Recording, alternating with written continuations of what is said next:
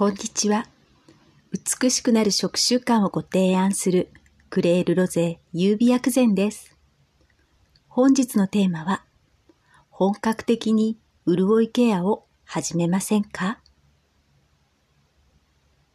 ?10 月は急に寒くなり、秋を飛ばして一気に冬を感じました。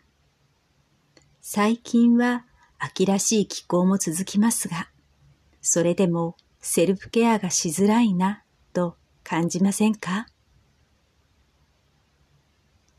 また、外出先や電車の中で咳をしている方もそれなりに見かけます。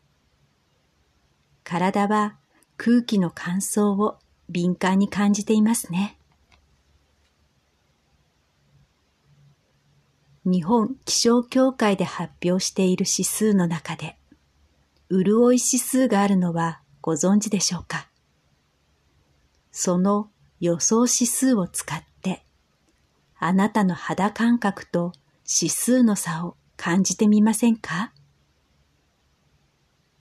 例えば予想指数ではリスク3であってもあなたの体感はリスク1くらいかなとか。この感じ方はあなたの潤い力になります。潤い力がたっぷりあれば、多少のリスクがあっても大丈夫。でも、その前に大切なこと。それは、ブログの過去記事、秋ケアの前にで話題にしたこと。自分の体の声を聞く。体の基礎となる土台を整えることは、より明るい未来になりますよ。なぜなら、心と体は生命維持が最優先。つまり、体の優先順位では、お肌、髪、より臓器、細胞、そのため体が多少なりとも疲れていれば、疲労回復が最優先となります。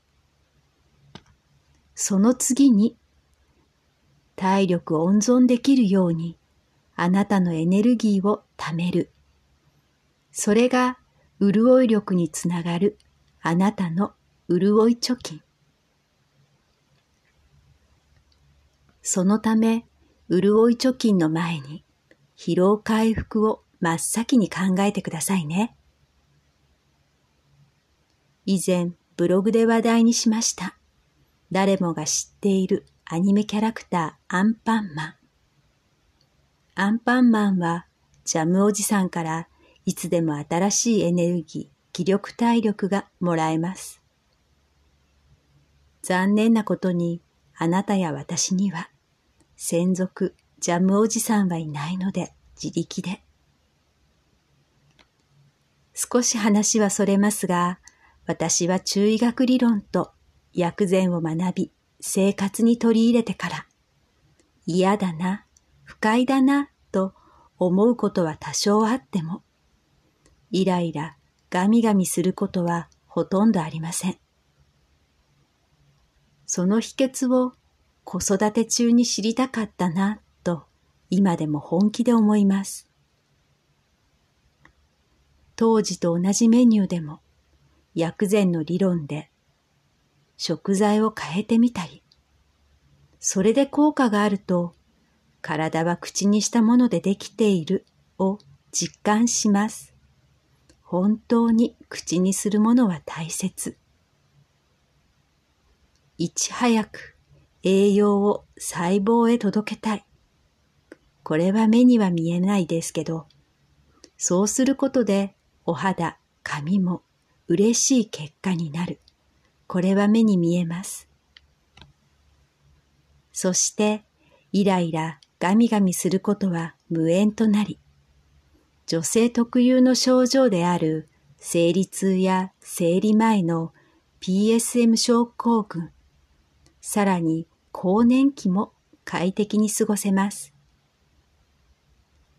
話があちこちに飛びましたが、本日のテーマ、本格的に潤いケアを始める。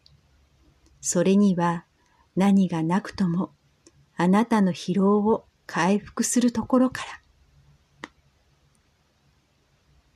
シーズン1エピソード12 2021年の幕開けは睡眠を見直すことからを話題にしました。